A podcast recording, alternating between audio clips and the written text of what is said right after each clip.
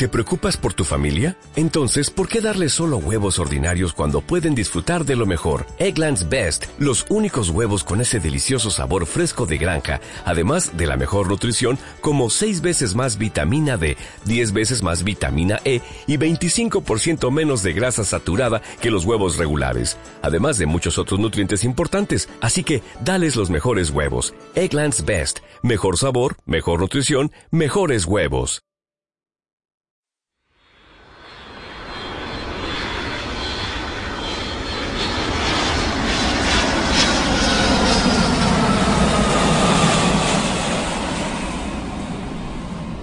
Queridos pasajeros, les informamos que en unos minutos aterrizaremos en territorio... Madness. Madness. Territorio Madness.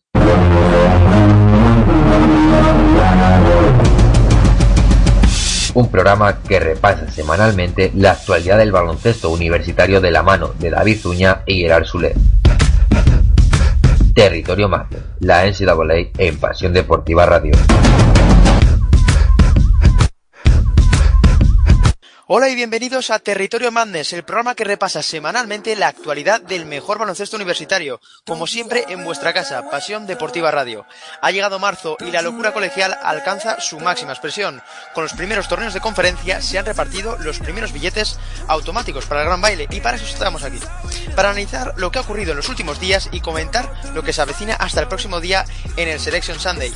Ha comenzado la cuenta atrás. Así pues, sin más dilación, vamos al lío. Soy Nacho Juan y esto es Territorio Mandes.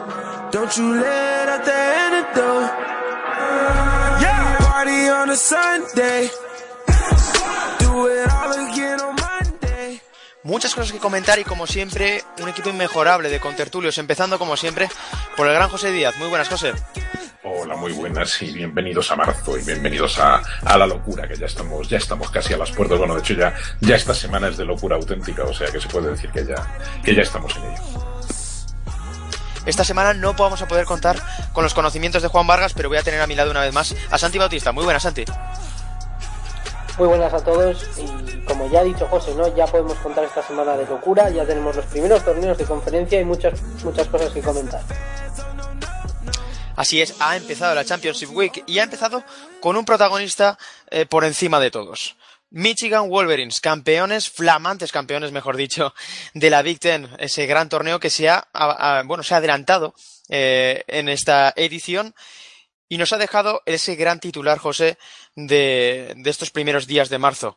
Vuelve marzo, vuelve la mejor versión de los Wolverines, Joe Bailin lo ha vuelto a hacer.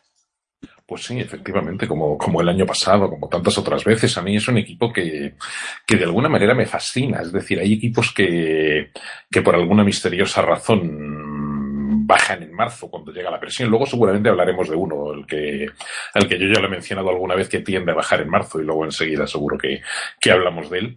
Y, y, hay equipos que por alguna razón se vienen arriba en marzo, como pasa con sus vecinos, por ejemplo, de Michigan State, pero Michigan es un caso especial. Yo he comentado, yo he comentado por aquí en alguna ocasión este mismo año, que es un equipo en el que siempre parece que pesa mucho el factor emocional. Creo que ese factor emocional John Bailey lo maneja lo maneja a las mil maravillas, sabe, sabe muy bien motivar a sus jugadores. El año pasado fueron a jugar al torneo a Washington, aquella historia del, del casi accidente de avión, como aquello sirvió de motivación y como no fue que se salieron en el torneo de la, de la Big Ten, sino que luego siguieron saliéndose en el, en el Madness. Este año no han necesitado accidente de ninguna clase y bueno, ahí los hemos visto y yo lo que pensaba el otro día viendo a Michigan, aparte de que es un equipo que también hemos comentado este año en, en alguna ocasión, que es, que es divertidísimo y que, y que da gloria verlo y que te lo pasas en grande viéndolo yo, lo que pensaba es que quizá no hemos valorado en su justa medida la calidad que tienen los, los Wolverine. Esto es una, una cuestión mía muy particular, pero creo que es un equipo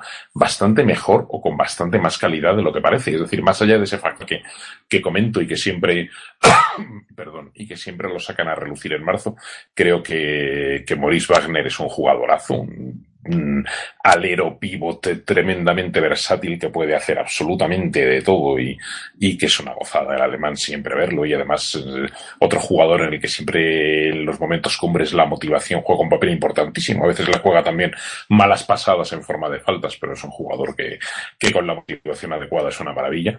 Luego hay una serie de jugadores de los que se suele hablar, yo creo que merecerían mucho más, mucha más bola de la que les damos. Es decir, el mismo eh, Muhammad Ali Abdul Rahman es posible que sea una de las mejores muñecas del baloncesto universitario y es un jugador que además te aporta pase y te aporta muchísimas cosas y, del que no solemos hablar apenas, o lo mencionamos muy poquito. Y luego hay una camada de jóvenes, empezando por el sophomore, por el base, por Xavier, Xavier Simpson, que yo alguna vez lo he comentado ya aquí, me parece uno de los secretos mejor guardados ahora mismo de la, de la NCAA. Creo que es un base también del que se comenta muy poco y que me parece que tiene un talento tremendo, tiene carencias, no es un tirador, evidentemente, incluso ni siquiera tiene un gran porcentaje en tiros libres, pero, pero la, la, creatividad que tiene a la hora de, a la hora de crearse sus propias canastas y sobre todo distribuir juego, no la tienen, no hay muchos bases que se le pueden equiparar en, en esta liga. Me parece un base fascinante. Y luego lo que, lo que viene por detrás, por la parte de, del amigo Matthews, que el exiliado de, de Kentucky, por supuesto, pero lo que viene por detrás, los Isaiah Rivers, eh, Jordan Poole, el amigo John Tasta, defensa e intensidad cuando sale tra cuando sale para sustituir a Mo Wagner en el juego interior. O sea, a mí me parece un equipo mucho más completo y con mucha más, con mucha más calidad de lo que, de lo que parece y al que, y al que no siempre hemos dado la bola que, que se merecía, quizá porque ellos mismos tampoco en, en los comienzos mediados de temporada, evidentemente sus resultados tampoco, tampoco han acompañado tanto, pero, pero que casi siempre cuando llega este momento de la temporada, eh, se crece, se viene arriba y, y ojito, porque yo no sé ahora mismo el, el, el, bracket, no, mis conocimientos no dan como para saber qué posición de bracket puede ocupar, pero pongamos que fuera un, un número 4 o un número 5, no sé si tan arriba. El caso pobre del número 1 o número 2 que, que en un hipotético Sweet 16, por ejemplo, se le, o en un hipotético, una hipotética segunda ronda se les pueda, se les pueda cruzar en el camino, porque yo desde luego es un equipo al que no me gustaría, pero para nada, enfrentarme en marzo. Al final, Santi, lo que ha hecho José es, bueno, resumir de una manera u otra todos los recursos que atesora John Bailey en, sus filas, pero sobre todo el margen de mejora que han demostrado durante todo el año. Tenemos un protagonista, sin embargo, por encima de todos. Moritz Wagner, el alemán, se ha consagrado como uno de los mejores jugadores, o al menos uno de los jugadores más en forma de todo el baloncesto universitario, y a día de hoy presenta ese perfil, tal vez, de jugador capaz de todo en marzo. Sí, está claro. Yo creo que el torneo de Wagner tenido ciertos altibajos, ¿no? Porque es verdad que contra Michigan State no tuvo su mejor partido y en general en porcentajes no fue un gran partido de Michigan. Pero yo creo que ya se vio en la final contra Purdue que les acribilló la segunda parte. Quiero recordar que fueron en 10 puntos de, de, los 19 que metió. Y ese es, es, ese factor X de Michigan, ¿no? Es un jugador que cuesta mucho defender, eh, ya se ha visto. El otro día, los momentos que, cambiaba con Haas, eh, sufría mucho atacándole desde fuera el tiro que tiene es precioso y es maravilloso. Y yo creo que como siga eh, mejorando así, está destinado a jugar en la NBA y encima adaptarse muy bien al rol moderno, ¿no? De, cuatro abierto, porque tiene muchos recursos, eh, tira muy bien de tres, se mueve bastante. Y sobre todo una cosa que, que yo creo que no hemos comentado y que muchas veces a Michigan se le da por hecho, ¿no? Pero otros años hemos visto como el, el equipo sufría mucho en defensa y atacaba muy muy bien.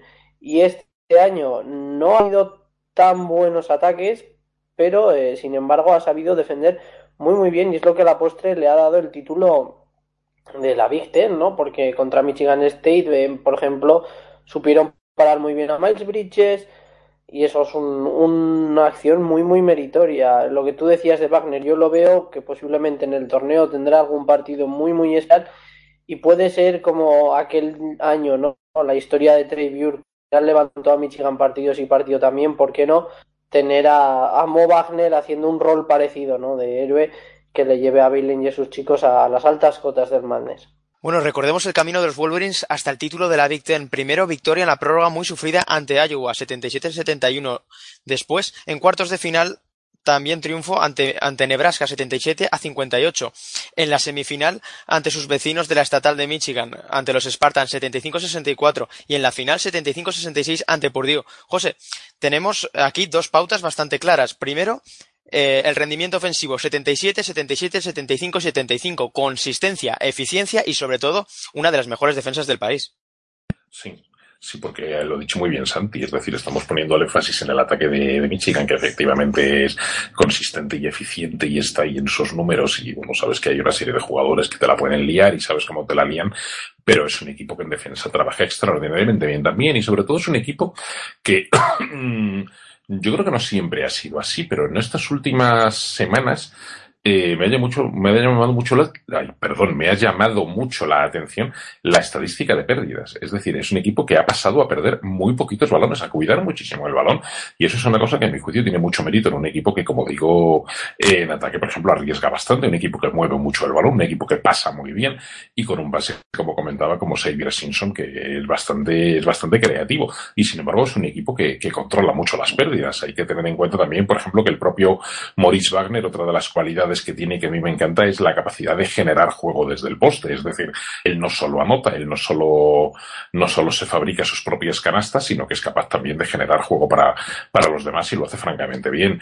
Pero efectivamente, es decir, aparte de esto, es un equipo que cuida muchísimo la, la actividad defensiva y bueno, han ganado y han ganado con suficiencia y han, y han apagado a dos equipos como Michigan State y Purdue que son, tienen talentos ofensivos inmensos. Es decir, si miramos el rendimiento de Michigan State, que seguro que ahora podremos comentar, pues pues, quitando algún momento muy puntual de, de Miles Bridges o de, o de Cassius Winston y los triples de McQuaid, pues jugadores, sobre todo en el juego interior, la labor de Tasky cuando salía del banquillo anulando, yo que sé, a Jaren Jackson o, haciendo desaparecer y crisparse a, al amigo Nick Ward, pues fue también fundamental. El amigo Tasky, la verdad es que ha hecho una labor tremenda porque luego eso lo repitió en la final y un jugador tan diferencial, Haas, pues también estuvo muy, muy por debajo de, su nivel en Purdue. Yo creo que es un factor este el defensivo que efectivamente no, no le prestamos demasiada atención, pero la verdad es que es otro, otro tema que Bailing trabaja, trabaja francamente bien.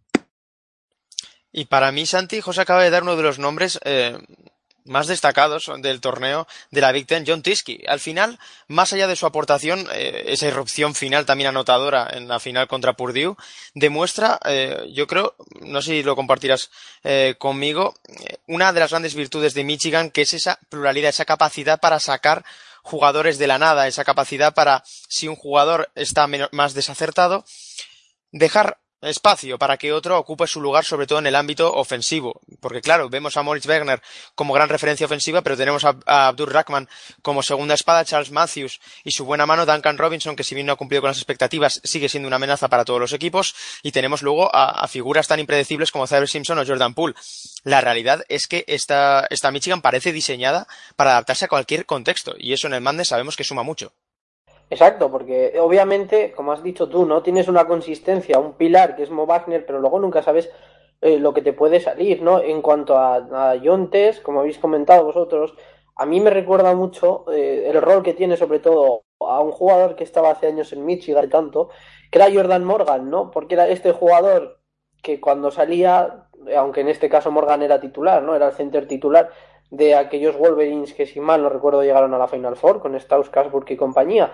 Pero tenía ese rol de finalizador, de defender, de tipo duro, de dar muchísima energía y yo creo que además eh, es el fit ideal para compartir pista con Wagner, ¿no? Porque le libera de muchas eh, tareas defensivas, le puede ayudar en cierto modo a rebotear, a defender y sobre todo es un jugador que no se complica, ¿no? Que la mayoría de los puntos que los hace puede ser con rebote ofensivo, algún mate en, continuando en pick and roll, que el otro día lo usaron muchísimo contra Purdue en la final, una de las claves para que Michigan ganara de partido con tanta seguridad, más luego eh, tienes mil piezas, tienes un Jordan Poole que a mí me parece un jugador infravaloradísimo, es una tónica que ya llevamos años viendo, sobre todo a Bailey sacando jugadores, como has dicho, de la nada, de, de hecho Mitch McGarry el año que surgió pues fue un poco un bombazo, ¿no? Que nadie lo esperaba y de repente salió un jugadorazo. No nos podemos olvidar de un Charles Matthews pasado de estar en el ostracismo en Kentucky a ser una pieza clave. Lo mismo con Abdul Rahman, o sea, tiene muchas eh, alternativas y son jugadores que muchos no llegan con un gran nombre de high school, ¿no? Quizás Simpson sí que tenía un poquito más de renombre, pero poco a poco. Y bueno, está siendo, como dice José, uno de los mejores secretos, uno de los secretos mejor guardados de la nación. Eh, yo me quedo con que Jordan Poole tiene que tener un partido grande este año, por si acaso, aún por algún tipo de, de razón, perdón, decide marcharse a la NBA. y desde luego que es un equipo, y como ya digo, muy con, con muchas alternativas y sobre todo muy, muy misterioso. Nadie se va a querer encontrar con los Wolverines y la realidad es que John Belen ha vuelto a construir un equipo muy competitivo sobre todo para la, la, parte más importante de la temporada.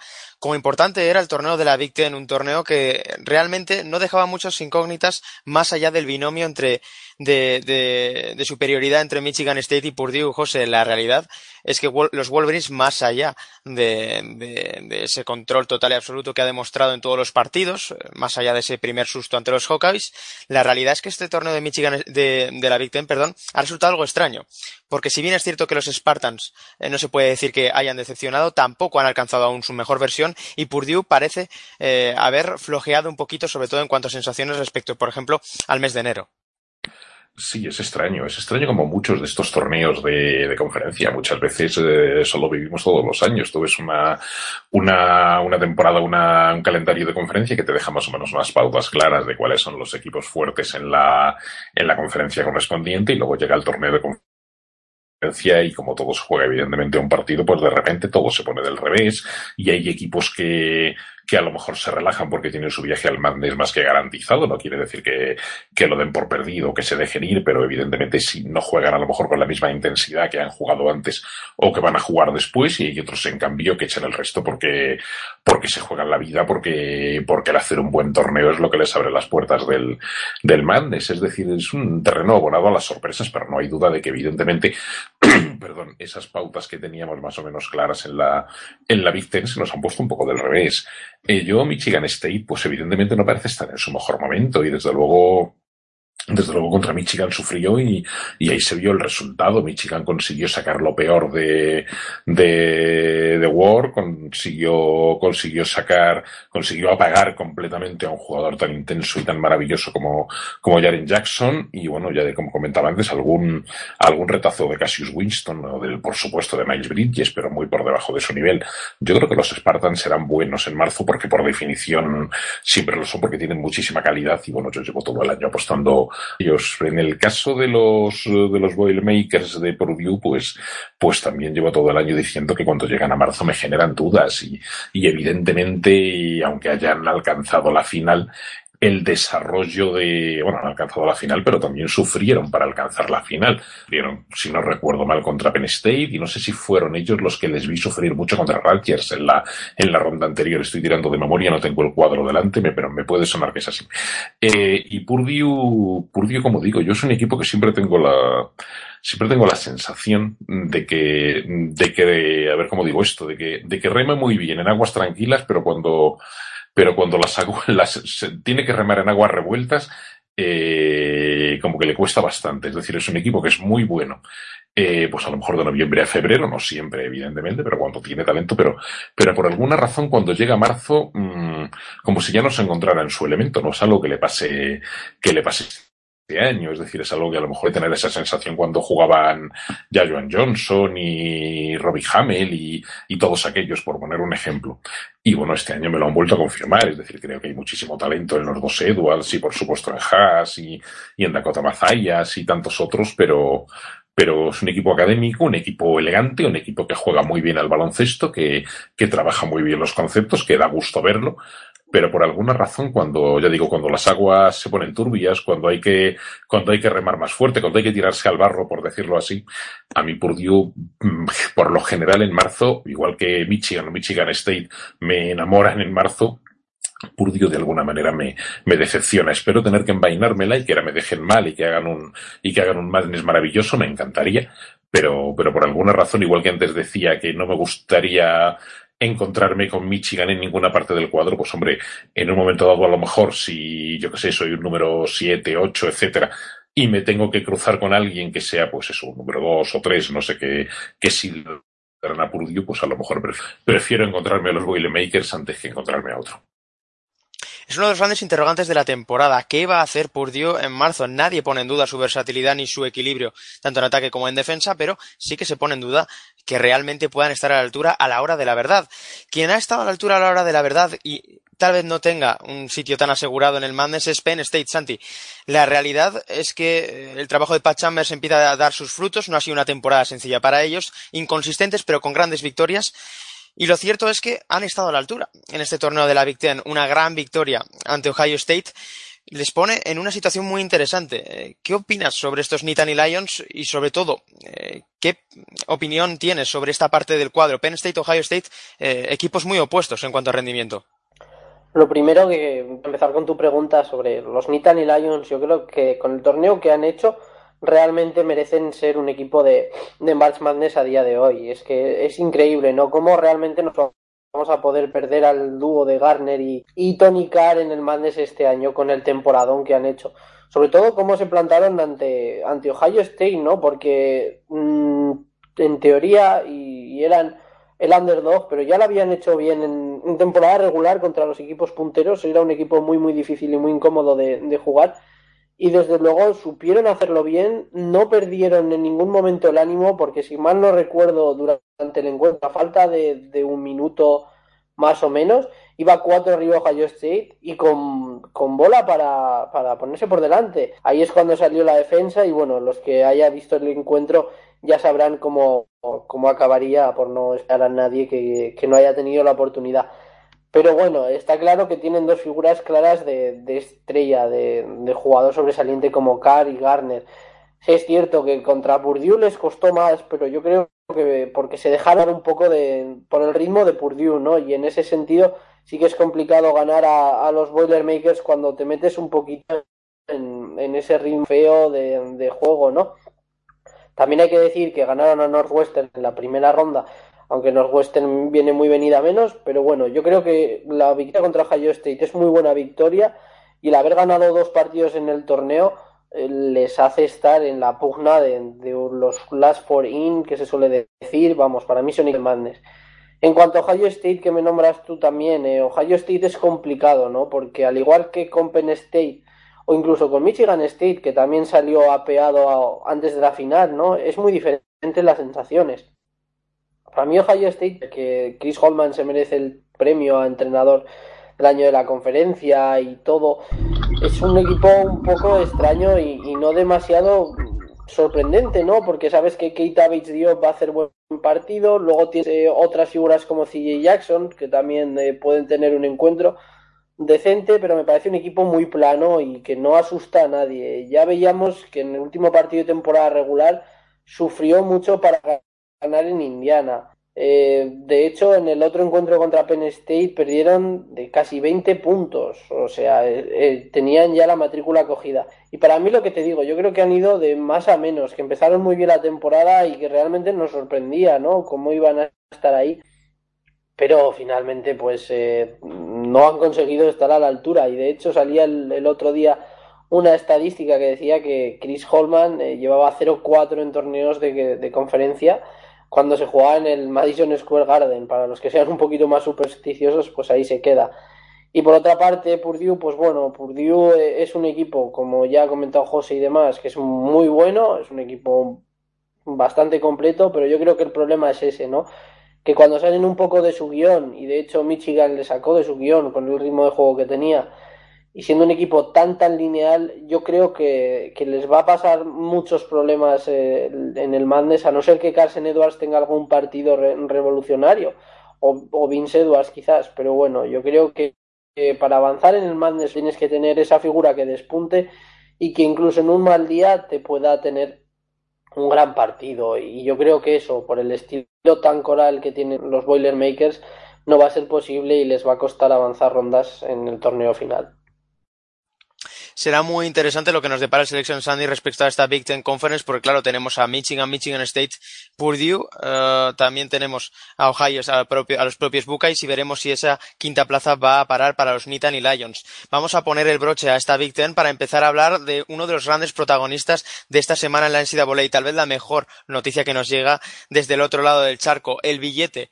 para el Match Madness de Francis Alonso de la UNC Greensboro del malagueño. La verdad es que año para el recuerdo para el canterano de Unicaja que al final ha puesto el broche de oro también para una temporada magistral. Máximo anotador de su equipo durante la temporada regular, integrante del mejor quinteto de la conferencia, MVP del torneo de la conferencia y campeón de la Southern Conference.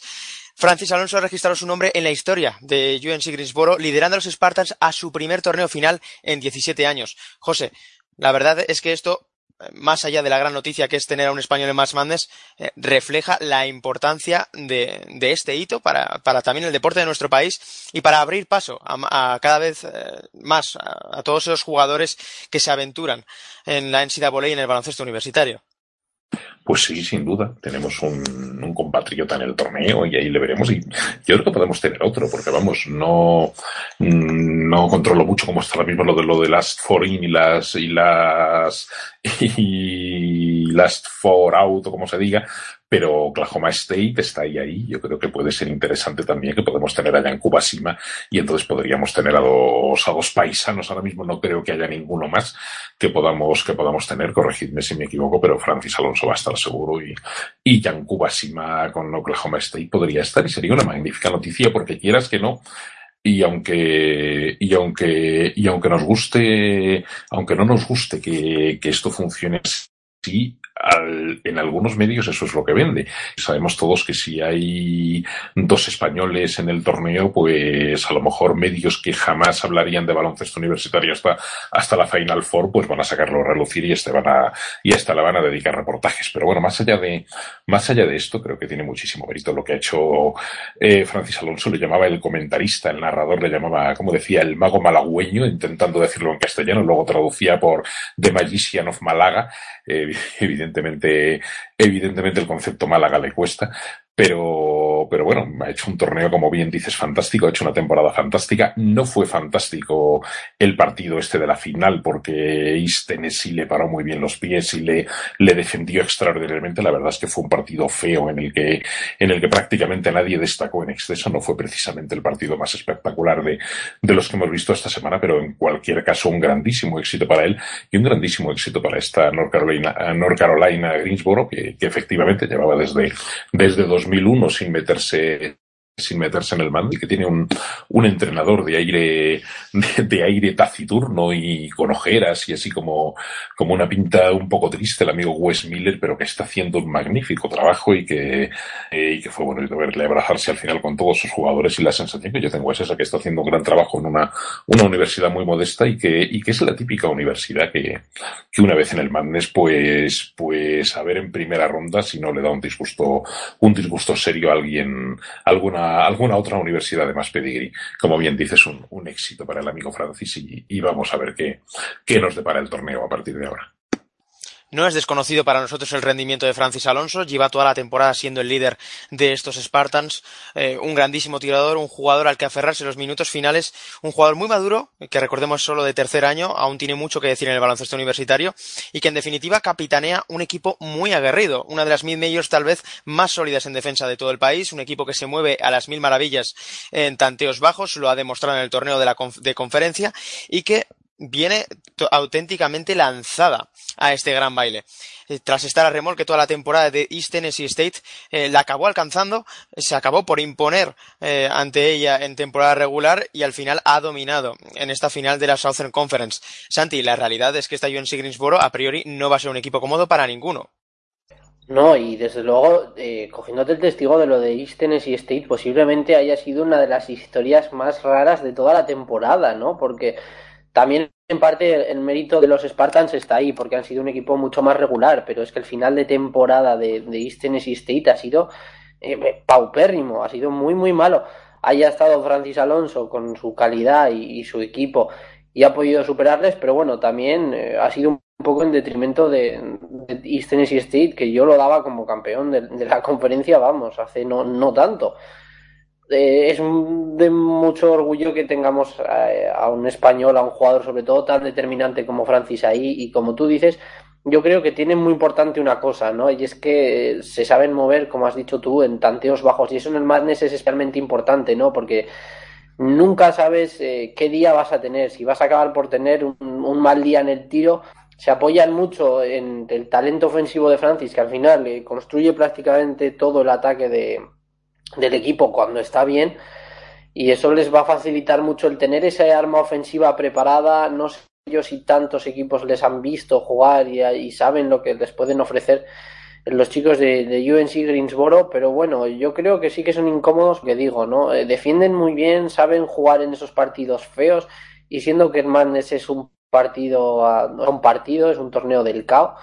Es muy importante saber moverte ahí eh, porque nunca sabes lo que te digo, ¿no? Nunca sabes qué noche te vas a encontrar y al final, como se suele decir, pues es más fácil pescar en río revuelto y por qué no un equipo grande, un sí de pues eh, 8 o una cosa así, que pueda dar un susto gordo y por qué no ganar un partido o incluso dos dependiendo del, del cuadro. Pues tenemos a Julian Sigrisboro como uno de los integrantes del próximo torneo final de la NCAA, campeón de la Southern Conference, como también lo fue Murray State de la Ohio Valley Conference. Esta conferencia tenía dos grandes candidatos, Belmont y los propios Racers, y como no podía ser de otra manera, el pulso entre los dos grandes nominadores de la conferencia deparó su encuentro en la final. Sin embargo, lo que se deparaba como, lo que se anticipaba, mejor dicho, como un encuentro muy igualado con entre dos de las mid-majors más en forma de todo el país, acabó con dominio total de Murray State. Eh, José, no sé si has tenido oportunidad de ver a estos Racers eh, esta temporada, pero lo cierto es que con Jonathan Starr como referencia ofensiva, los Racers son un equipo bastante entretenido de ver. Potencial físico, amenaza exterior y una defensa que, que yo personalmente en el torneo final la he visto también bastante interesante. Eh, no sé si va a ser la tónica, pero es otra mid-major que también puede ser bastante incómoda. He tenido pocas oportunidades de verlo, por no decir casi ninguna, hasta la final precisamente del torneo. Vi el Murray State Belmont y la verdad es que el equipo me encantó y Jonathan Stark evidentemente también, también me encantó. Ya había ido a hablar y ya otras veces ha dado, ha dado sorpresas. Es eso, el típico perfil de equipo, de equipo incómodo con un ataque bastante alegre, muy basado en, en Jonathan Stark, evidentemente, pero en el que en el que otros jugadores también aportan y una defensa que desde luego puede amargarle la vida a cualquiera. Yo esperaba, como bien dices, un partido, partido bastante igualado contra Belmont, porque me parecía un equipo igual tremendamente sólido y, que podía y que podía depararnos un gran espectáculo. Y hombre, el espectáculo lo fue porque el partido estuvo bien, pero la verdad es que, que se resolvió antes de tiempo y Murray State, no voy a decir que no tuvo rival, pero, pero sí acabó bastante sobrada. A mí me parece, como digo, un equipo que, que, bueno, lo he dicho antes de la Carolina Grand Greensboro y se puede decir casi de cualquier equipo de estos de mid majors, pero en el caso de Murray State, además no sería la primera vez y, me parece una de esas universidades capaces de, de, sorprender a cualquiera. Es un equipo, un equipo en racha, un equipo que, que lleva muy poquitas derrotas, que ha hecho un temporadón y, y francamente yo me parece me parecen a tener me parecen a tener muy en cuenta estos Racers porque me parece eh, me, ya digo y además Jonathan Stark me parece un jugadorazo del que evidentemente se habla muy poco porque está muy bajo el radar como pasa siempre con estas universidades pero pero que habrá que tenerlo muy en cuenta. Pues ahí tenemos a Murray State campeón de la Ohio Valley Conference como también tenemos un campeón que a mí ha sido para mí una de las grandes sorpresas, Santi, de, de este inicio de la Championship Week, de este inicio del mes de marzo, que es el triunfo de los Gaels en la, en la MAC. Hablamos de la MAC como una de las conferencias más igualadas de, entre las mid-majors y nos encontramos que los Gaels eh, se han consolidado como amos y señores de esta conferencia por tercer año consecutivo campeones. Y en este caso no venían con el, eh, con el pedigrí de otras temporadas. No, ni mucho menos. De hecho, la, la, temporada regular que habían hecho en la MAC era cuanto menos cuestionable, ¿no? Sí que es verdad que ya no tienen esa figura, ¿no? De, de AJ English y, jugadores de, de, ese estilo que hayan podido destacar más ofensivamente. Bueno, yo la verdad es que no he podido ver demasiado, demasiado a Iona. Los vi contra Syracuse a principio de temporada, también los vi contra Bailan y contra San Jones, pero bueno, la verdad es que es uno de estos equipos también que es muy difícil de, de predecir, ¿no? Porque tiene partidos en los que juega a un ritmo muy, muy alto, tiene jugadores interesantes en, Roland Griffin, también, y también es, es, de estos equipos que prácticamente cada vez que hablemos de, una mid mayor va a salir la frase, ¿no? Pero es un equipo muy incómodo de, de jugar. Para mí, pese a que es verdad que habían acabado cuartos en la temporada regular, son los dos señores, ¿no? De, de esta Mac y bueno, veremos a ver qué, qué, pueden hacer, pero digo, también sobre todo por el ritmo y porque es un equipo que es tan tan versátil, tiene tantos anotadores, tiene ha perdido esa figura centralizada, ¿no? Como ya he dicho antes de que podía ser el English, pero ha sabido reinventarse y pasar a ser un equipo muy muy global eh, que me parece muy difícil de, de ganar en el Madness y que se lo pondrá difícil a cualquiera. La verdad es que llama mucho la atención estos Gales que se han, eh, bueno, se han aprovechado de ese cúmulo de sorpresas en el torneo de la MAC. Ni Ryder, ni Canisius, ni Niagara, los tres mejores récords de la conferencia, alcanzaron siquiera las semifinales y dejaron vía libre para estos invitados inesperados. Ahí entraron Fairfield y Iona y la diferencia entre ambos la marcó Roland Griffin, que en el mejor del partido de su vida consiguió que su universidad conquistara el título por tercer año consecutivo. Bastante sorprendente, pero ahí tendremos a los Gaels con ese baloncesto de la costa este, un baloncesto algo caótico, brillantes en ataque, pero con una defensa que se cae a cachos. Veremos si son capaces de hacer ruido en el torneo final. Los que veo con más posibilidades, José, de hacer ruido en este March Madness es posiblemente mi mid-major favorita prácticamente esta temporada, Nevada aparte es eh, Loyola Chicago. Puede que la Missouri Valley Conference no tuviese el nivel de otros años, ha perdido a Wichita State, pero los Ramblers se han conseguido como un equipo muy sólido. Apenas un susto ante Northern Iowa para al final conquistar la conferencia con bastante soltura. Gran defensa, equipo cumplidor en, muchísimas facetas, se sienten cómodos en marcadores igualados, los finales en su conferencia la verdad es que los, los controlaban y sobre todo algo que llama mucho la atención, labor coral, cinco jugadores que superan las dobles figuras. Estos Ramblers, José, a mí me, ha gustado, me han gustado mucho, no sé si has tenido oportunidad de verlos, los hemos comentado por encima en otras ocasiones, pero a mí me parecen bastante interesantes. Apenas he tenido oportunidad de verlos. Eh, tengo apuntado que dieron una gran sorpresa a principio de temporada, si mal no recuerdo, contra Florida, corregirme si me equivoco, pero dieron una, una, una auténtica campanada a principio de temporada y luego, francamente, reconozco que más allá de esa, de esa, de esa sorpresa puntual. No esperaba mucho de ellos. Y, y, efectivamente han hecho una temporada fascinante en una conferencia que, que tú has dicho un poco venida a menos. Yo diría muy venida a menos la Missouri Valley Conference. O sea, no, yo es una conferencia que siempre me encantaba ver y que este año me ha decepcionado profundamente. Evidentemente es una conferencia que ha ido perdiendo en unos pocos años a sus mejores equipos. Primero perdió a Creighton, camino de la Big y este año, como todos sabemos, perdió a Wichita State camino de la, del American, intentaron reemplazar a Wichita State con Valparaíso y puede que ese reemplazo les funcione de cara a, dentro de unos años, pero este año Valparaíso evidentemente ha sido un desastre.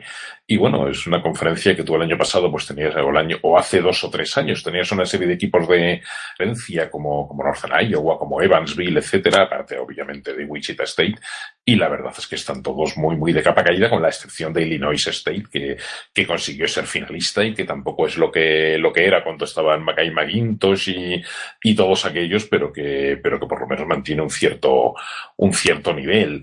No voy a decir que en el país de los ciegos el tuerto es el rey, porque no sería justo, como digo, para una Loyola Chicago, que desde luego, aparte de esa sorpresa contra la Florida, ha hecho un temporadón, apenas he podido verla, ya digo, vi un poco la, la, me parece, quiero recordar un partido, el partido que jugaron de cuartos de final, pero luego la verdad es que no ha sido fácil porque no he podido encontrar, no pude verlo en directo, no he podido encontrar ni las semifinales ni la final de esta conferencia prácticamente por ningún sitio. Supongo que la única forma de verlo era en directo, en plan pirata, porque desde luego no, no me la he podido descargar casi por ningún lado, pero, pero vamos, muchísimo mérito, como bien dices, la temporada de una universidad como esta de los Rambles, con la que prácticamente nadie contaba y que, y que va a ser muy ilusionante verlos en el Madness.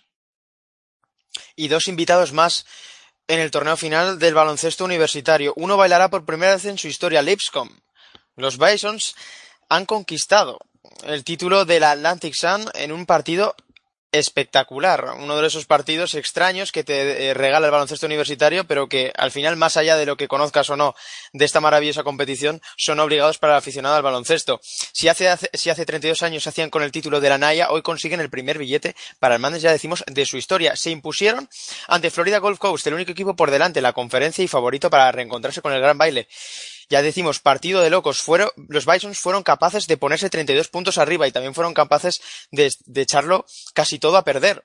Eh, se llegó a poner el rival, eh, los Eagles, a 7 puntos de diferencia. Sin embargo, el cuento era demasiado bonito y al final tendremos a Lipscomb como eh, uno de esos equipos que como cada año se estrenan en el March Madness.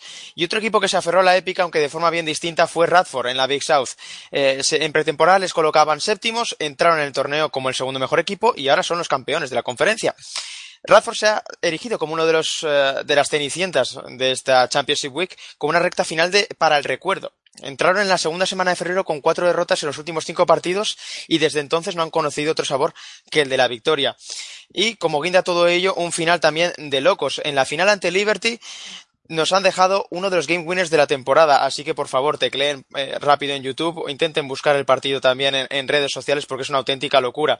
Radford tenía el balón para ganar el encuentro, Mike Jones, su entrenador, había dibujado jugada en la pizarra y un despiste, uno de los jugadores, eh, obliga al, poseedor del balón en ese momento, al base a Carrick Jones a improvisar y a dejar un triplazo que coloca a los suyos en el match madness. Así que ya decimos, tenemos a Jones y Greensboro, a Loyola Chicago, a Radford, a Lipscomb, tenemos a Michigan, por supuesto, a Iona y a Murray State como equipos que ya han firmado ese automatic bid, ese eh, billete automático para el gran baile. Así que ahora vamos a pasar eh, con el plato fuerte, eh, por decirlo de alguna manera. Vamos a empezar hablando de lo que se nos avecina en, en, estos próximos días en forma de torneos de conferencia, empezando, como no, Santi, por el torneo de la ACC. No vamos a analizar uno a uno eh, los equipos integrantes de esa conferencia, ya la hemos analizado a uno de los grandes protagonistas de esta temporada, pero sí vamos a comentar por encima un poco cómo podemos ver eh, este torneo, la perspectiva general de la ACC. Tenemos dos cuadros, eh, dos partes del cuadro bastante interesantes. Por una parte tenemos a Virginia y a Clemson como cabezas de cartel, por otra a Duke, Miami y por detrás North Carolina y Notre Dame. primero de todo, ¿a quién ves como favorito? Yo creo que el torneo tiene un nombre favorito y, mucho que me gustaría apostar por Virginia, yo creo que Duke tiene una situación más favorable en caso de, un torneo del caos, ¿no? porque aunque Virginia es un equipo muy sobrio y con muchas alternativas, yo creo que Duke llega con eh, cierta necesidad de realzarse como campeón, de que Virginia le haya robado el, título de, la conferencia en temporada regular de una manera pues bastante fácil, ¿no? Cuentan con ese puntito extra de motivación y para mí son los favoritos, por decirlo de alguna manera, para ganar el torneo. José, hablamos del torneo casi por antonomasia el baloncesto universitario, tenemos grandes nombres, nombres históricos pero también tenemos eh, equipos que sin hacer, eh, que tal vez evidentemente no tengan el renombre de grandes programas como Duke North Carolina, pero que evidentemente pueden hacer mucho ruido. Tenemos que los Hurricanes no están en una dinámica bastante positiva, en partidos igualados, sufriendo mucho, pero con victorias. Tenemos a Clemson como una de las sensaciones de la temporada y tenemos eh, a un equipo tal vez bastante a tener en cuenta. Tenemos sobre todo un nombre, Bonsi Colson. Ha vuelto a Notre Dame, han ganado ya en su primer partido ante Pittsburgh y la verdad es que tampoco habría que descartar a los Fighting Irish de dar alguna que otra sorpresa. No, no se le puede descartar porque además Notre Dame en este tipo de en este tipo de ambiente se mueve como pez en el agua, es decir, en Notre Dame en estos en los torneos de la de la ICC de estos últimos años o ha sido campeón o, o ha estado siempre muy arriba. Lo que pasa es que evidentemente este año parte de muy abajo. Eh, para llegar a la final tendría que jugar, corrígeme si me equivoco, cinco partidos en cinco días consecutivos, que no sería la primera vez que alguna Connecticut o alguna Syracuse de la vida se ven en trance semejante en este o en otros o en otros torneos de conferencia, pero evidentemente es un marrón considerable jugar cinco partidos en cinco días consecutivos a este nivel y más aún cuando tienes, cuando tu principal estrella está casi convaleciente todavía de una lesión que le ha tenido, que le ha tenido dos meses en el dique seco. Lo que pasa es que bueno, yo evidentemente de, de Notre Dame y de Mike Bray siempre me fío y me fío de Matt Farrell y me fío de, por supuesto, de Bonsi Colson a pesar de, de esa convalecencia. Lo que pasa es que este año no me atrevo, evidentemente, no ya a darles como favoritos, sino a darles casi ni como aspirantes. Yo, yo le tengo fe a Duke y le tengo, y le tengo fe a Virginia. Para mí, claramente, eh, todavía quizá porque tengo en la memoria lo difícil que es ganar este año en Virginia, porque solo ha perdido dos veces.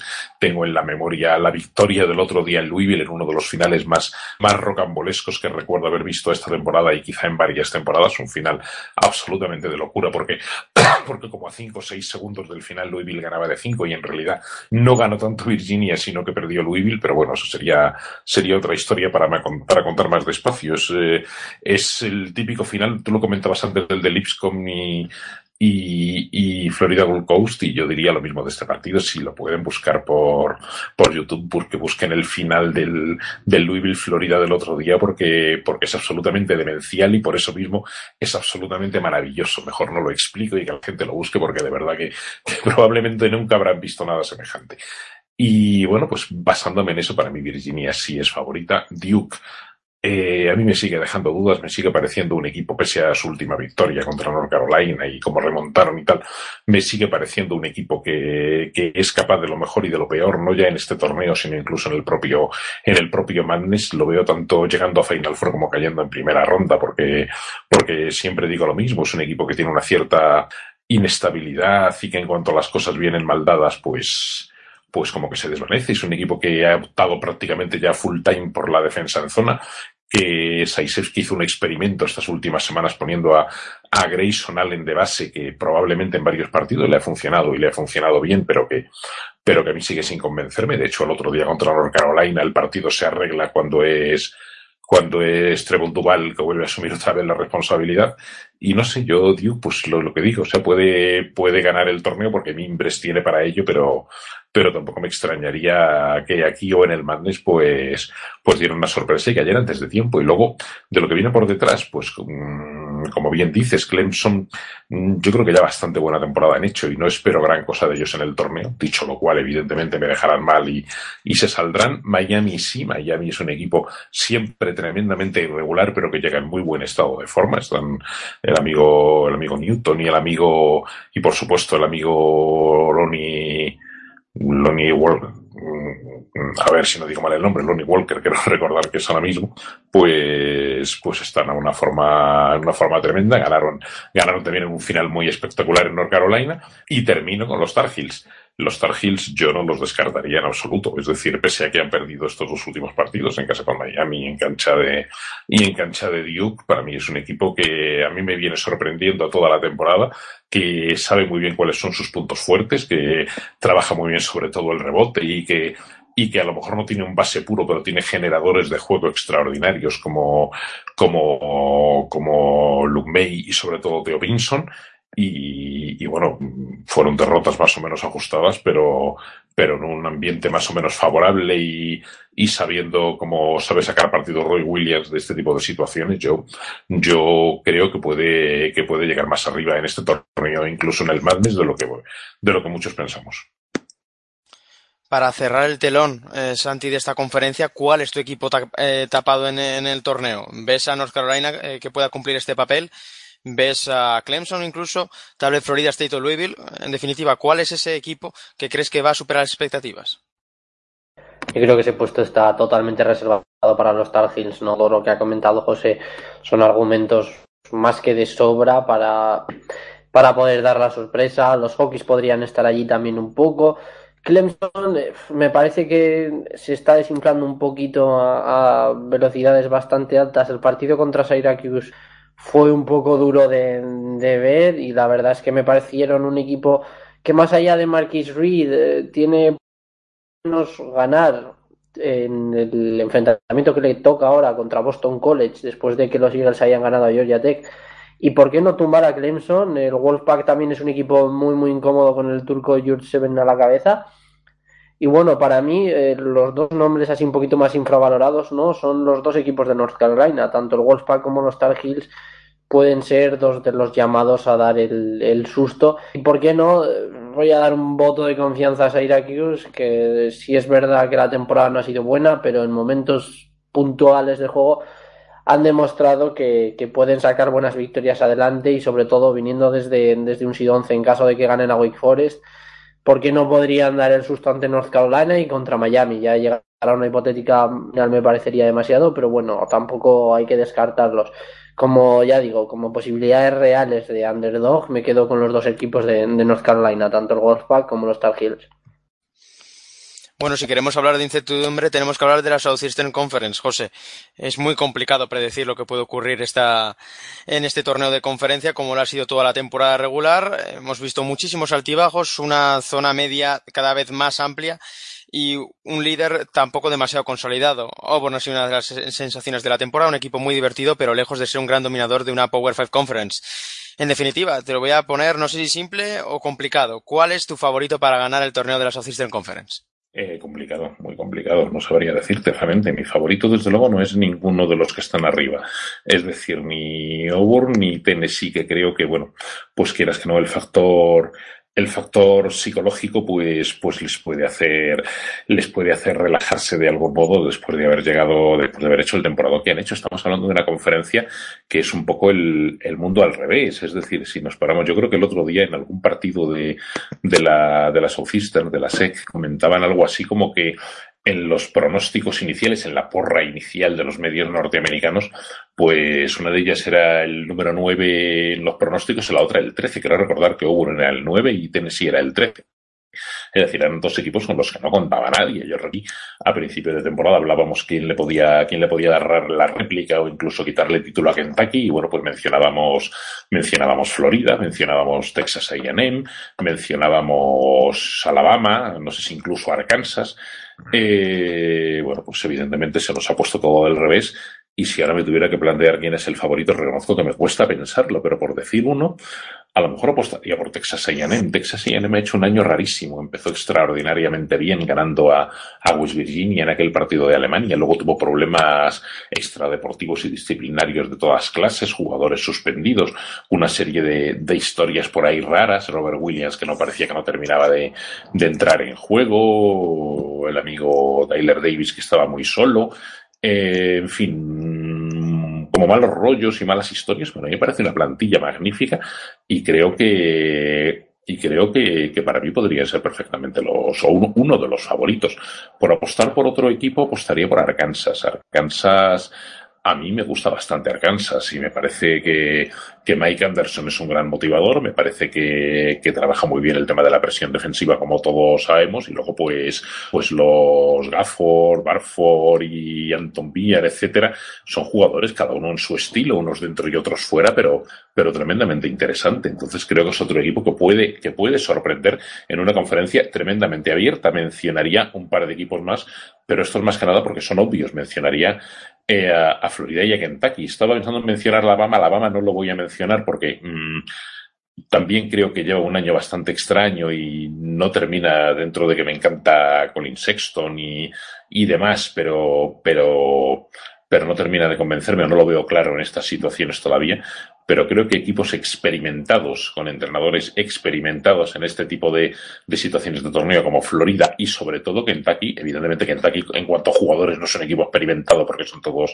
todos freshman, pero evidentemente para eso está, para eso está su entrenador y, y creo que el oficio de, de Calipari o el oficio de un Mike White con los jugadores que tiene, tiene Florida, los que Von Allen y, y compañía mmm, sí puede dar mucho juego en un torneo en el que evidentemente te lo juegas partido a partido.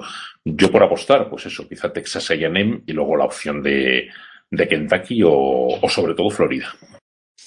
Bueno, Santi, en este torneo nos encontramos con varios equipos necesitados de grandes victorias, más allá de su presencia en el Madness, para reafirmar su, su estado de forma. Tenemos a, Ken, a, una Kentucky muy irregular, tenemos a una Florida también capaz de lo mejor y de lo peor, y luego tenemos dos equipos que han superado las expectativas como Auburn y Tennessee. ¿Quiénes son los equipos que más se juegan este, en este torneo? Yo creo que los que más más se juegan realmente son los Wildcats y, y yo creo que es porque tienen el factor presión más fuerte, digamos, de toda la conferencia, ¿no? La temporada de Kentucky de llegar a la final y por qué no ganarla, que tampoco es nada desviado, ¿no? Aunque no hayan tenido su mejor temporada, los Wildcats al final siempre están ahí, bien comandados por Calipari y en un buen día pues pueden tumbar a cualquiera porque el talento está ahí, una pena que no hayan rendido todo lo bien que se esperaba. Necesitan un par de victorias por lo menos para llegar de buena forma al Madness y dejar un poquito atrás eh, la temporada regular tan rara que han tenido, ¿no? Un poco para hacer borrón y cuenta nueva. Por otra parte, Florida también está en una situación muy parecida, para mí, con menos presión, desde luego.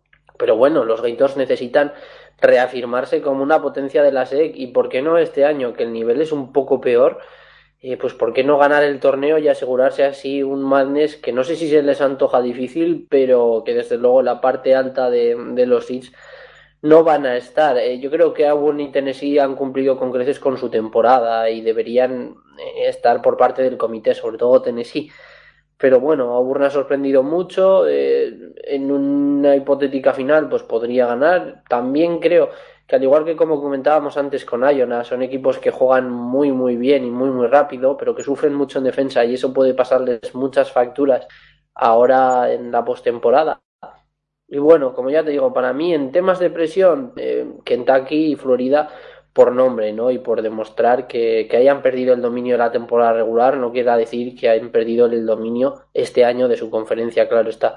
Por otra parte, me gustaría ver a Arkansas ganando un par de partidos por lo menos, porque yo creo que de darse esos resultados, Gafford y compañía acabarían yendo al Madness y me encantaría, y lo mismo con Missouri, con alguna victoria y quizás eh, con Michael Porter Jr. ya recuperado, ¿no? Para poder jugar, de ganar eh, el partido de primera ronda y luego ganar hipotéticamente, en caso de que ganen su primer partido a Kentucky, en el siguiente encuentro, yo creo que les podría hacer un bien muy, muy grande y por qué no meterlos de lleno en, en el Madness.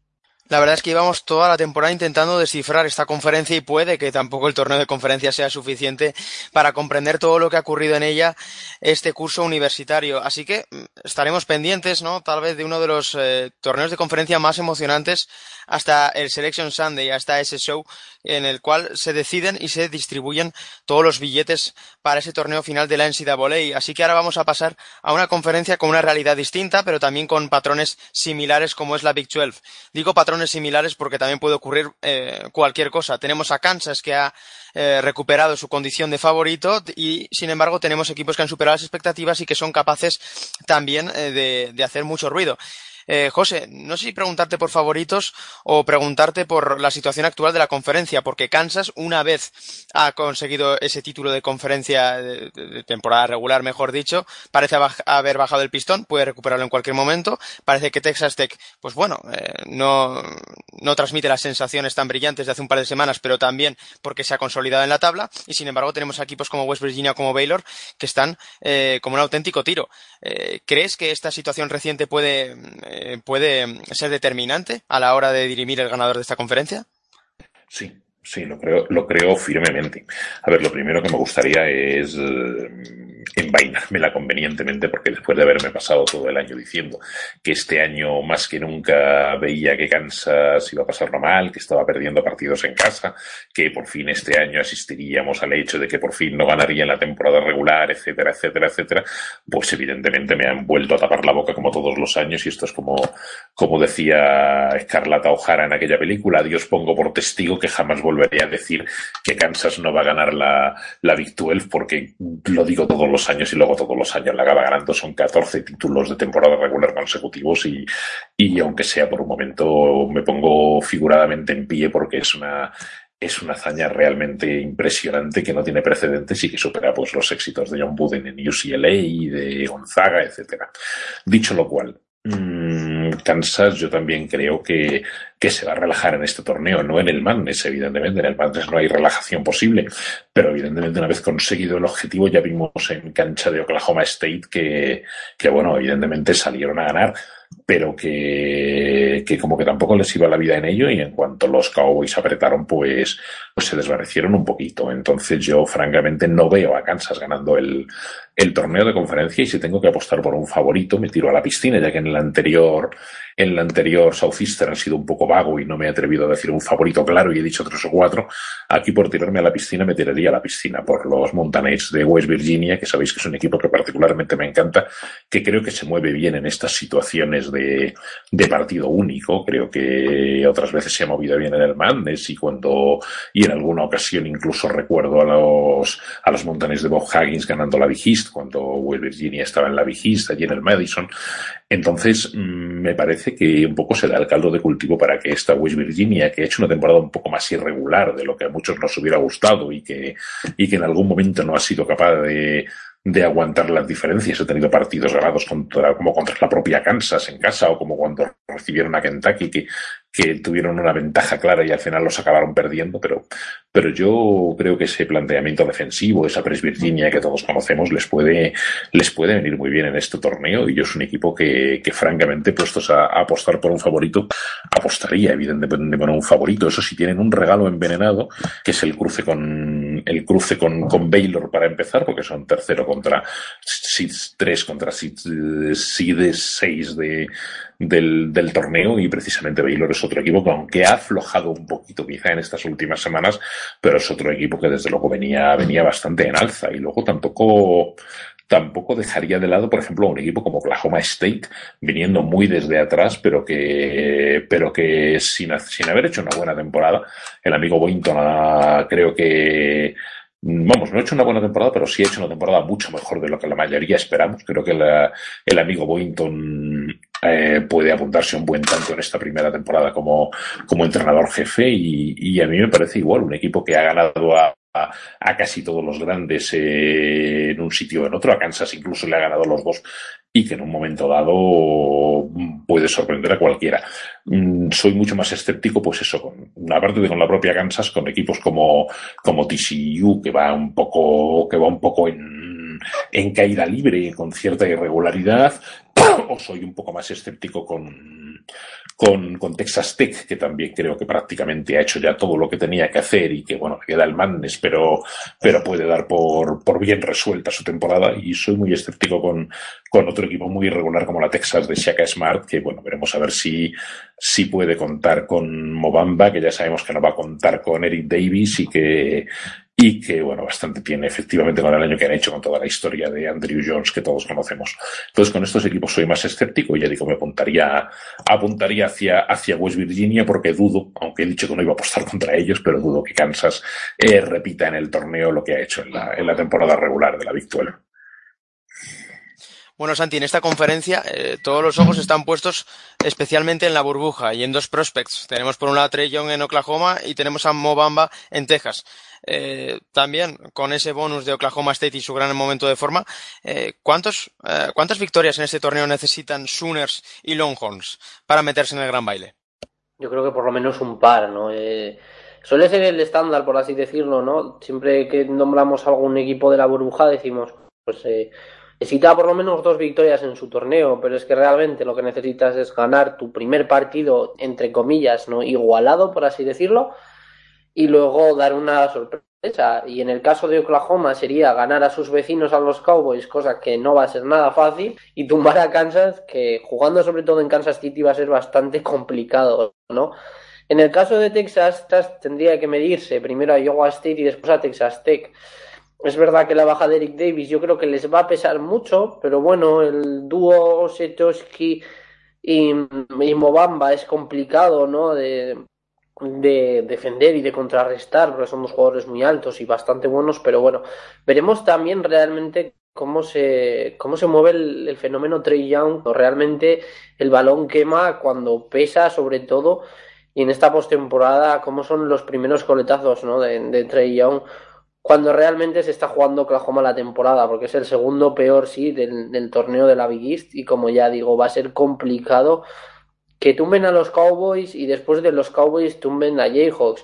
Por el lado del, del cuadro, digamos, me parecería más fácil que Texas tumbara a Texas Tech que que Oklahoma ganase a Kansas, pero bueno, lo que comentaba, ¿no? Ganar su, primero, su primer cruce y luego, eh, obviamente, conseguir un upset que en el caso de ellos sería un upset de bastante nivel.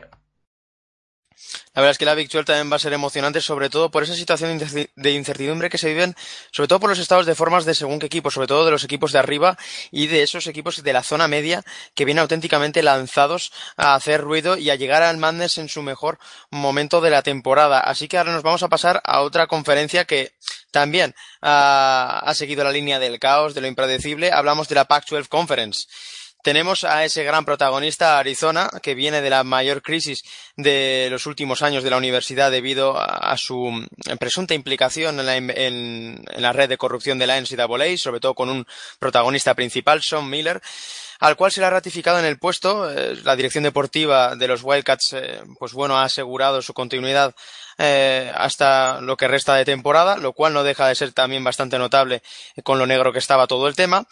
Eh, también la continuidad de Andre Ayton, eh, que se marchará a la NBA, ya, lo ha confirmado su propio técnico eh, también en rueda de prensa. Y luego tenemos ese cúmulo de equipos impredecibles. José, es también muy complicado hablar de, de, no, no de favoritos, que yo creo que es Arizona, sino sobre todo de equipos capaces de hacer frente a los Wildcats. ¿A qué equipo a día de hoy ves más capacitado en una hipotética final o incluso en la semifinal, ¿no? ya que UCLA, que también está en una buena dinámica, se, enfrentaría a ellos en una hipotética semifinal? ¿A qué equipo ves más capaz de, bueno, de poner la cara, de, de exigir hasta el final a estos Wildcats? Pues yo voy a dar una respuesta que creo que te va a gustar. Yo me fío mucho en este momento final de la temporada en el que estamos de UCLA. Eh, y, y, es una de esas cosas que, jamás pensé que diría, porque reconozco que, que lo he dicho muchas veces, el baloncesto de los de Alford no me, no me seduce. Es un equipo que muchas veces me ha parecido que no juega a nada. Lo he dicho cantidad, infinidad de veces. Incluso el año pasado decía cuando estaba Alonso Ball que la verdadera diferencia la estaba marcando Alonso Ball y que, y que si no fuera por Alonso Ball seguirían sin jugar nada y en la primera mitad de esta temporada lo volví a repetir. Ahora ya no lo tengo tan claro, es decir, creo que, creo que están haciendo un buen baloncesto, que han, que han ganado partidos muy meritorios como contra la propia Arizona o el otro día contra, contra sus vecinos de Southern California, de USC. Eh, y creo que, bueno, el amigo Elron Holiday está en una forma tremenda.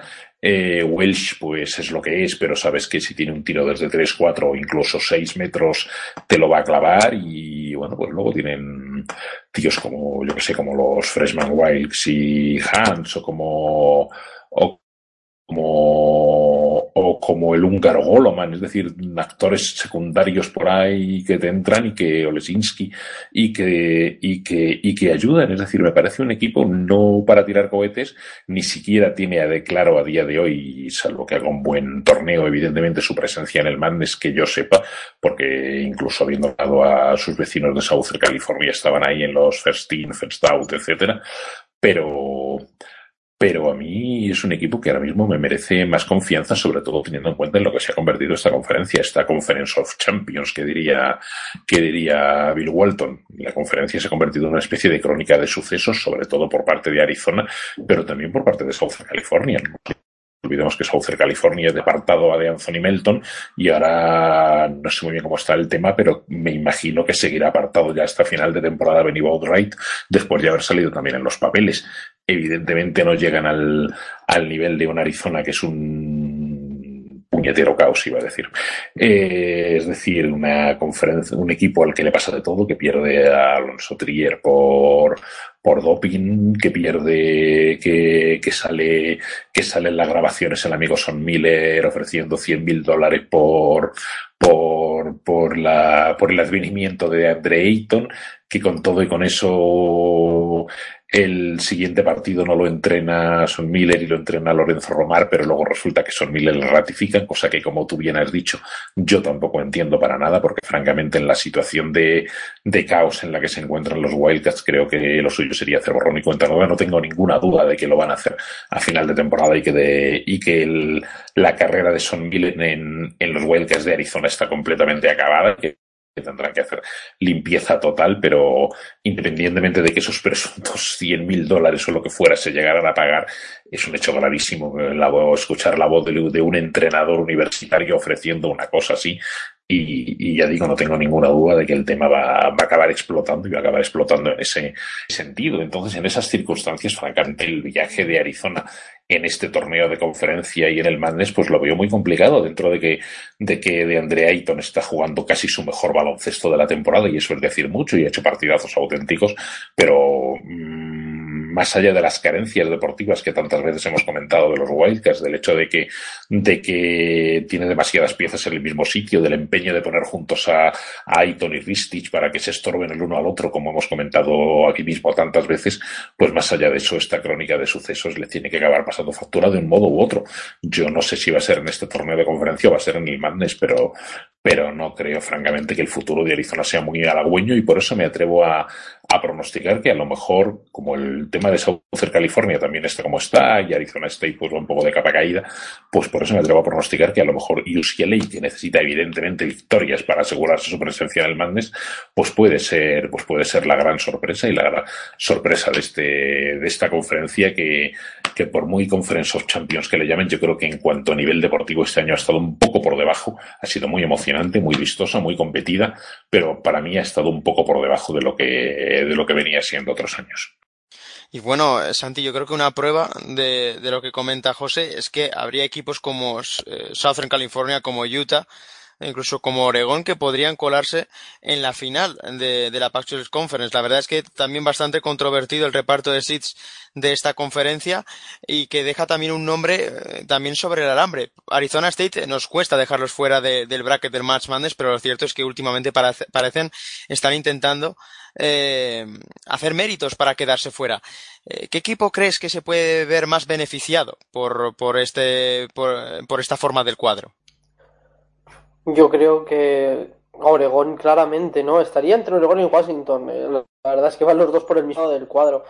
No diría primero Washington, porque recibir a Oregon State, pese a que no sea un gran equipo, tiene un jugadorazo como es Tres Tinkerly, es, es uno de los mejores jugadores de la conferencia y sería un poquito un caramelo envenenado ¿no? para el equipo de, Mike Hopkins, que se llevó el trofeo a mejor entrenador de la conferencia, si mal no recuerdo.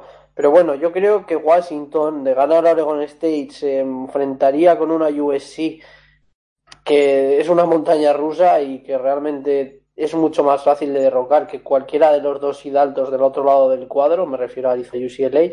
Y en Oregón estaríamos en las mismas. Oregón sí que recibe al peor equipo, digamos, eh, de la conferencia, que es Washington State, descartando a California Golden Bears. Pero bueno, Oregón podría ganar de sobras a, Washington State y, ¿por qué no?, tumbar a Utah en, el siguiente encuentro y se plantaría prácticamente en una semifinal contra el ganador de USC o Washington, que podría ser un encuentro relativamente fácil para cualquiera de los dos semifinalistas, como ya digo, mucho más fácil esa parte del cuadro que la otra. Ya te digo, para mí Oregón y Washington se podrían colar perfectamente en la final y yo creo que ambos equipos, incluso llegando a semifinales, prácticamente podría decirse que han cementado un pase al Madness. Cualquiera de los dos, la verdad es que Oregón, aunque haya hecho menos méritos que Washington quizás, eh, los veo con muchas, muchas posibilidades de hacer un buen torneo y por lo tanto acabar entrando.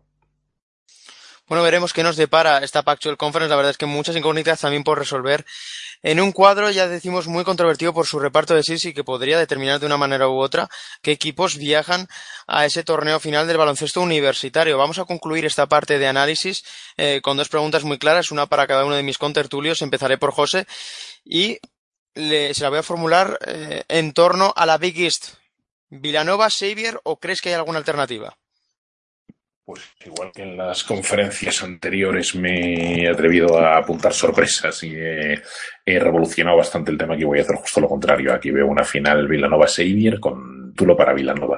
¿Por qué? Mm, hombre, alternativas evidentemente hay, es decir, el, el nivel de la conferencia es importante, pero de alguna manera yo creo que Villanova tiene, tiene ganas de reivindicarse y de reivindicarse precisamente ante ese Xavier que le ha salido respondona y que y que, que, le ha quitado la exclusiva del, del torneo de temporada regular, evidentemente, que es el que venía teniendo, y porque creo además que, bueno, pues por, el, por la parte central del cuadro, por decirlo así, los, los posibles respondones, que serían Providence, Creighton, Butler y Seton Hall, pues evidentemente se van a dar entre sí en partidos durísimos. Yo tengo muchísimas ganas de ver ese, ese Providence, Creighton y sobre todo ese Butler, Seton Hall. Creo que van a ser dos auténticos partidazos. No será fácil verlos porque nunca es fácil ver la, la pero a ver si se nos ponen las descargas a tiro y lo podemos, y los podemos disfrutar porque ya digo, creo que van a ser dos partidos tremendos y evidentemente eh, el que gane pues pasará mucho más castigado que una Xavier o una Villanova que habrán tenido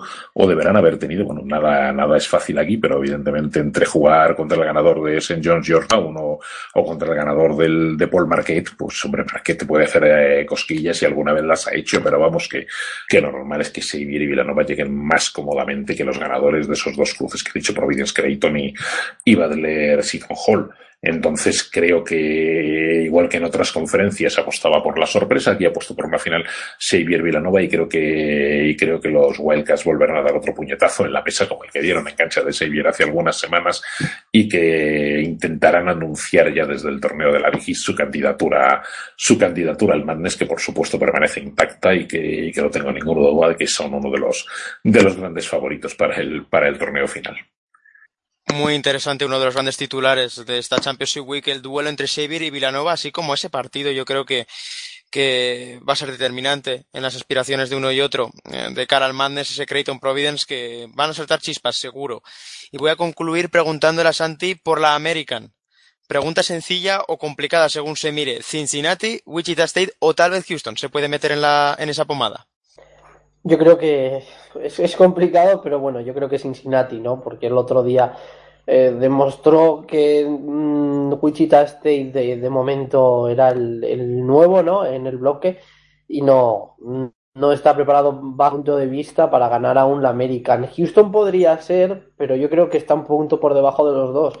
Podría dar la sorpresa, ¿no? Con Rob Gray al mando, pero bueno, yo creo que Cincinnati es un equipo muy, muy serio, que por su modo de juego y su estilo muchas veces lo dejamos pasar y no hablamos quizás todo lo que deberíamos. También la conferencia es bastante floja y es una razón eh, más que válida para que lo tratemos menos que otra de las Power Fives, pero bueno, para mí ya te digo, Cincinnati me parece un equipo muy serio, que sí que es verdad que en el Madness tan lineal eh, pueda tener algún problema, sobre todo en casos de, que Jacob Evans esté mal y demás, pero bueno, yo los veo un pasito por encima de una Wichita State que pese a que Landry Shamet me gusta mucho, lo mismo con Marquis McDuffie y Shaquille Morris, que es un auténtico obrero, un trabajador de la pintura y, tengan piezas, me parece que todavía no está a nivel como para ganar la conferencia, pero bueno, para mí entrarían al Mandes de cualquier manera. Como campeón, ya te digo, yo me quedo con Cincinnati. Y con estos pronósticos ponemos punto y final a esta sección de análisis de Territorio Madness. No sin antes agradecer una vez más a José Díaz eh, su presencia aquí y el compartir con nosotros eh, sus análisis una semana más. Muchísimas gracias, José, y hasta la próxima. Nos vemos ya en el Match Madness. Pues gracias a vosotros y efectivamente nos vemos ya. Vamos a estar aquí contándolo, vamos a estar con mucha más frecuencia de la que la gente imagina. Ya iremos anticipando acontecimientos y, bueno, vamos a disfrutar muchísimo, como todos los años, de este, de este maravilloso, de este maravilloso baloncesto universitario. Un saludo a todos y aquí, y aquí seguiremos contándolo. Territorio Mandes, sin embargo, no acaba aquí. Continuamos con las secciones.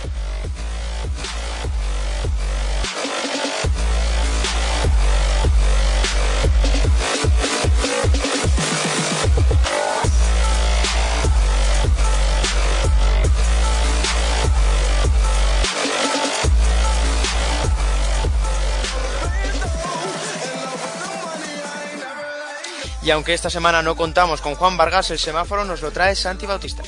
Pues sí, efectivamente tomo el testigo de Juan por esta semana. Y bueno, en este semáforo tenemos como el verde al flamante campeón de la Big Ten, a Michigan Wolverines. Llega marzo y los Wolverines vuelven a sacar las garras y ganan por segundo año consecutivo el torneo de la Big Ten con un Mo Wagner a un nivel extenso e inigualable, siendo el mejor jugador de todo el torneo y llevándose a casa un segundo torneo de, la Big Ten muy merecido y con el que mucha gente no contábamos. En el naranja me decido a poner a Clem, pese a que los Tigers empezaron muy bien la temporada, los últimos partidos en la ICC han sido francamente más. De los últimos seis partidos han perdido cuatro, perdieron el último partido de la temporada antes a Syracuse y veremos a ver cómo trasladan esa forma al torneo de la ICC que desde luego sabemos que es uno de los más duros de la nación.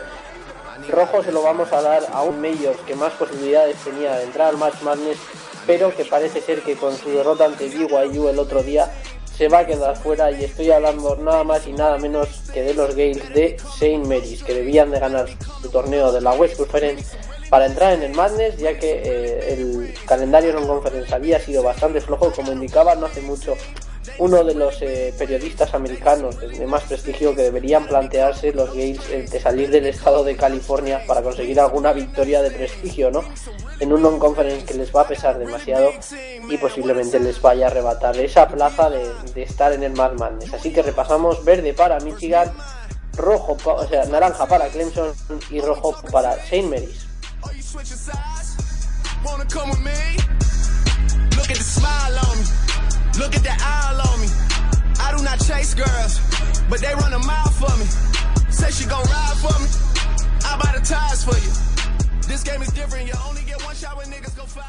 Continuamos con Santi por partida doble, esta vez para el quinteto de la semana.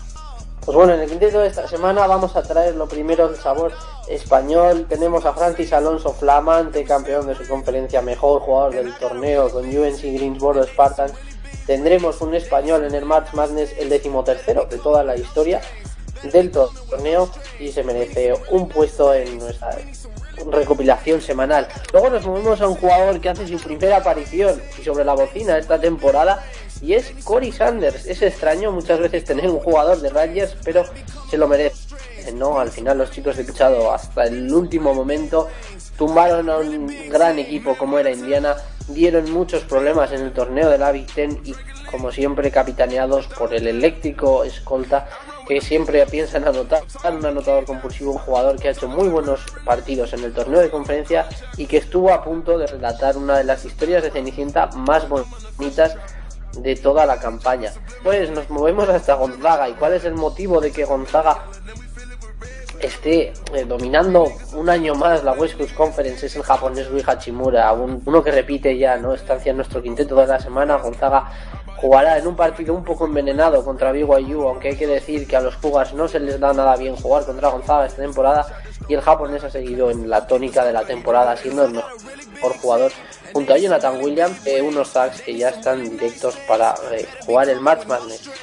En el puesto de 4 tenemos un recién eh, vuelto del lesión, lo comentaba José previa, tenemos a Bonzi Colson, el jugador de Notre Dame que hoy se ha lucido con 19 puntos en el primer encuentro de los Fighting Irish en el torneo final de, de la ICC y por qué no veremos en qué estado de forma llega al torneo final. Y por último, en el puesto de 5 nos hemos cansado de nombrarlo hoy, pero es que este chico merece, merece nombrar a Mo Wagner, como ya hemos dicho durante el programa, mejor jugador del torneo de la en El alemán está listo para meter su impronta en el torneo final y llevar a los Wolverines muy muy lejos. Hacemos un repaso, me quedo con Francis Alonso de UNC Greensboro, desde Rogers, Ray Hachimura desde Gonzaga, Monty Colson de Notre Dame y Moritz Wagner desde Michigan.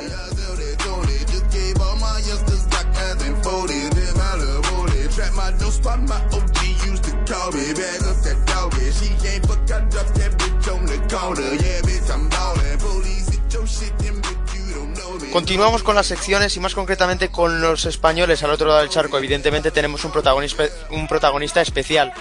Sin embargo, no todo es Francis Alonso en cuanto a los españoles en la NCAA, así que vamos a repasar brevemente la actualidad de cada uno de ellos, sus opciones en el Mandes o si, por contrario, se ha acabado ya su temporada universitaria. Empezamos con Yankuba Sima. Los Cowboys entran al torneo de la Big 12 con pocas opciones, pero en las últimas fechas han demostrado ser capaces de dar alguna que otra sorpresa. Tras tumbar a Kansas, Oklahoma State se enfrentaría en primera ronda a la Oklahoma de Trey muy importante para los Cowboys, sorprender a los Sunes para tener opciones de estar en el gran baile, uno de los grandes tapados de la Big 12 de cara al torneo de conferencia. Si seguimos en la pintura, tenemos que hablar de Jaume Sorolla. El pivote de Tortosa ha dado por finalizada su temporada sophomore en la NCAA tras la derrota de Valparaíso en la primera ronda del torneo de la Horizon League. Concluye el curso con unos promedios de 4,9 puntos, 3,4 rebotes y 1,1 tapones en 16,3 minutos en pista. Otro de los jugadores que sin embargo sí tiene opciones de estar en el Madness es Andrew Ramírez, los, los Hawks, los Hartford están en semifinales del torneo de la America East tras su victoria ante New Hampshire. Allí se enfrentarán a UNBC para un hueco en la final que les puede dar acceso al March Madness. Hablando de opciones, también las tienen, aunque pocas, eh, los Colonials de Javier Langarica. George Washington no ha hecho una gran temporada, pero virtualmente siguen con opciones estar en Match Madness. Aún tiene por delante el torneo de Atlantic 10. Allí se enfrentarán en primera ronda a Forham. El que sí que tiene opciones es el hispano-chileno Manny Suárez. Cuenta con opciones para estar en Madness porque los Blue Jays, inmersos en la burbuja, vienen de tener victorias muy importantes. Sobre todo ese reciente upset ante Villanova puede darles alas de cara a estar en el gran torneo final. Su enfrentamiento en cuartos de final de la Big East frente a Providence puede decantar la balanza para ellos. Quien sin embargo ha acabado la temporada es Jonander Cuadra. La temporada junior del Vitoriano puso el punto final en la derrota de los Camels en cuartos de final de la Big South ante Liberty. En sus cinco, en sus cinco apariciones esta campaña ha registrado 6,2 puntos en 6,8 minutos en pista. Y para terminar, a Coidan McCarthy, el canterano del Real Madrid, ha dado por concluida su primera temporada en la NCAA en las semifinales de la Ohio Valley Conference, donde Austin Pay cayó ante Belmont. El canario disputó minutos en todos los partidos del torneo, así que muy pendientes no solo de lo que hace Francis Alonso en este mes de marzo, seguiremos pendientes de lo que hagan los españoles al otro lado del charco. Like the March Madness. All these cops shooting nigga tragic. I don't wanna live in lavish. Like I'm playing for the Mavericks. I don't want it for the bitch that might have made me fuck her even though she average. Dirty money in the cook. 45 by my good. Young nigga in the cook. Y bueno, nos vamos a despedir de este programa de Territorio Mandes con dos grandes noticias. Dos noticias sobre todo encaminadas a ustedes, a los oyentes, a que puedan disfrutar del Match Madness de la mejor manera posible. La primera de todas, un clásico. Aquí en Territorio Madness hará una edición especial en Pasión Deportiva Radio del Selection Sunday. Una vez finalizado el show de, de selección del comité de la NCAA, estaremos aquí para analizar, para comentar esas primeras impresiones y comentar qué equipos han quedado fuera o los diferentes seeds que pueden ser determinantes de cara a la clasificación de la Final Four en San Antonio. Y por última, la gran novedad comentar que de la mano de Gerard Soule vamos a, bueno, y sobre todo eh, con el hermanamiento de este programa de Territorio Madness vamos a tener un programa muy especial eh, de cara al Match Madness. Se llama Mad March, sí, parecido a la película, pero va a ser algo bastante distinto a lo que hacemos aquí en Territorio Madness, siempre de la mano, por supuesto. Mad March va a ser un podcast por y para la locura universitaria, una serie de contenidos diarios en formato podcast que os acercarán el March Madness 2018, de la mano de eh, Gerard Soule, de Juan Vargas y de un servidor eh, Nacho Juan. Vamos a contar con diferentes colaboradores, sobre todo también de esta casa y también otros eh, de otras cadenas, de otros canales e incluso de la televisión. Vamos a intentar dar una visión diferente y mucho más amplia y sobre todo distinta de la locura universitaria de una de las mejores competiciones deportivas del mundo. Con diferentes secciones, con diferentes colaboradores y sobre todo con un formato y un contenido diario. Cada día una dosis eh, que intentará ser eh, concisa, breve y sobre todo atractiva para el oyente para sobre todo acercaros, ya digo, el torneo universitario. Así que una vez hecho el spam sobre las próximas fechas, voy a agradecer una vez más a Santi Bautista estar conmigo una noche más hasta estas horas de la noche y emplazarle a próximas fechas y, y programas. Muchas gracias Santi y ya digo, hasta la próxima. Como siempre el placer es mío y animar a todos nuestros oyentes a que gasten un poquito de tiempo extra esta semana con todo lo que vamos a ofrecer, que no va a ser poco, como tú ya has comentado, gente de la casa, gente de fuera, sobre todo, figuras que pueden resultar más conocidas ¿no? Eh, que la gente que nos oye normalmente y que seguro que nos harán a todos disfrutar muchísimo y ese es el objetivo principal, disfrutar como lo hacen ustedes y como lo vamos a hacer nosotros con esta Championship Week y con todo lo que queda del mes de marzo. Lo mejor está por llegar en el baloncesto universitario. Llega marzo, llega la locura universitaria, llega el Más Mandes y aquí en Pasión Deportiva Red del Territorio Mandes estaremos para contároslo. Ha sido un placer, soy Nacho Juan y nos vemos muy pronto.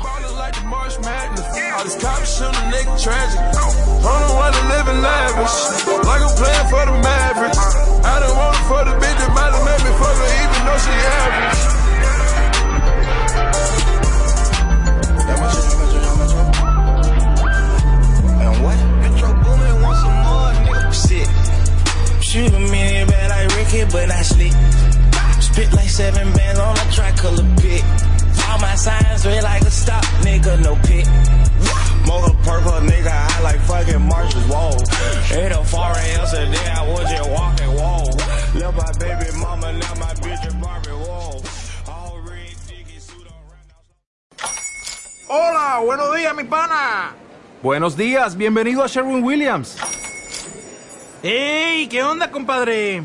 ¿Qué onda? Ya tengo lista la pintura que ordenaste en el ProPlus app. Con más de 6.000 representantes en nuestras tiendas listos para atenderte en tu idioma y beneficios para contratistas que encontrarás en aliadopro.com. En Sherwin Williams somos el aliado del PRO.